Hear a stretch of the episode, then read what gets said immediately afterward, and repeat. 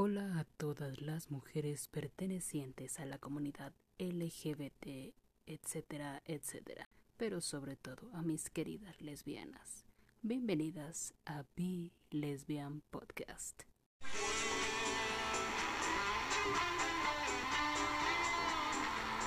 Señoritas, gracias por sintonizarme de nuevo aquí como cada miércoles en Be Lesbian Podcast. Las he tenido un poco abandonadas, han sido unas semanas muy difíciles, pero estamos de vuelta. Así que preparen sus audífonos. El día de hoy hablaremos cuando por fin, por fin veo reflejado lo que siento en la televisión. Y vaya de qué manera. Comenzamos. Les platicaré de ese momento en que mis sentimientos se vieron reflejados en la música y en la televisión. Fue una sensación increíblemente extraña y a la vez muy emocionante. Comenzaremos con este canal tan conocido llamado MTV, donde se transmitían videos de otros países y música que difícilmente podíamos escuchar en una radio mexicana.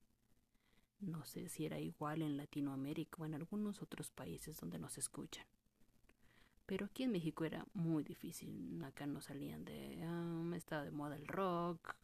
En español estaban la banda... No, bueno, no era banda, era música regional mexicana.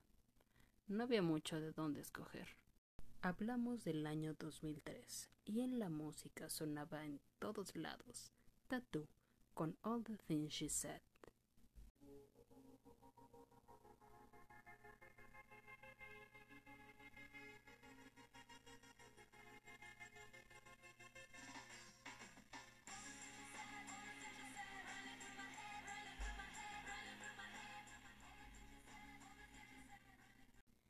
Oh por Dios con esas mujeres.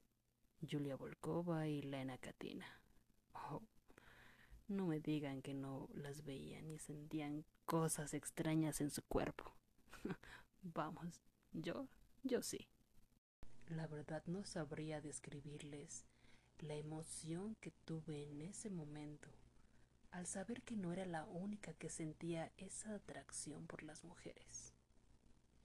Lo que ellas describían a la perfección en el video y yo sin poder gritarlo a los cuatro vientos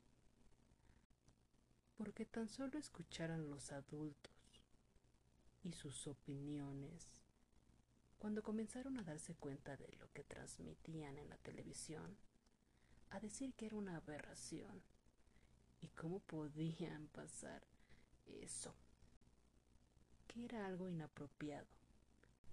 Y yo con mis trece añitos, ¿cómo les explicaba que no, que no era una aberración? Que precisamente así, así me sentía, que eso es lo que me he estado preguntando desde hace ya algún tiempo. en fin, eran muy, muy hermosas. Difícil, difícil es educar a tanta gente, pero hacemos una gran parte educando a la gente más allegada a nosotros, a nuestro alrededor. Si tienen la oportunidad, en verdad, háganlo. Edúquenlos.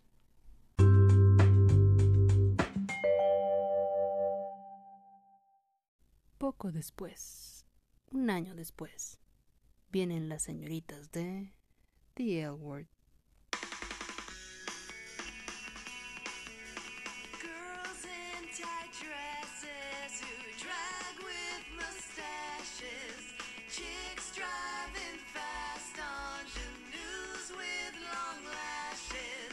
Women who long love.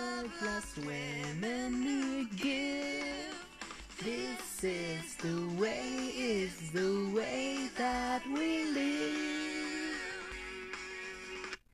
Qué intro tan más poderosa.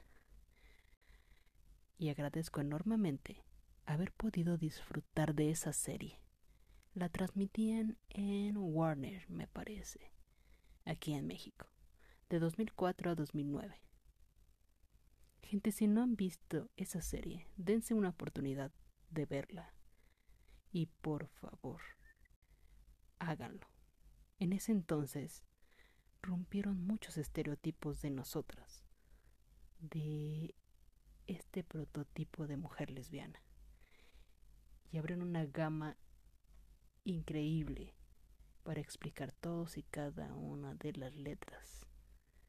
Pero, pues en especial era de nosotras, las lesbianas.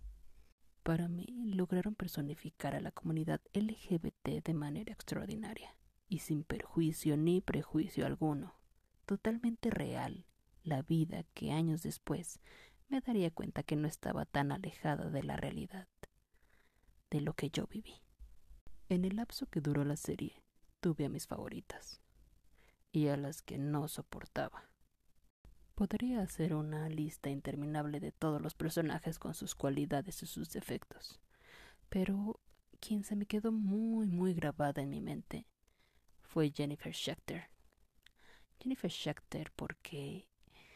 Ay, al principio odié su personaje. Lo odié con todas mis fuerzas.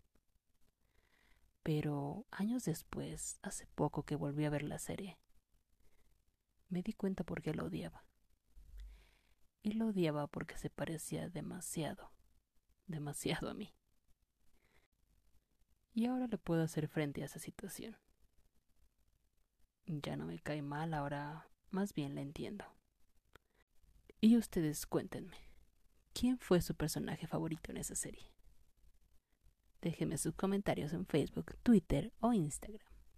Y tal vez le dediquemos un solo episodio a esta maravillosa serie.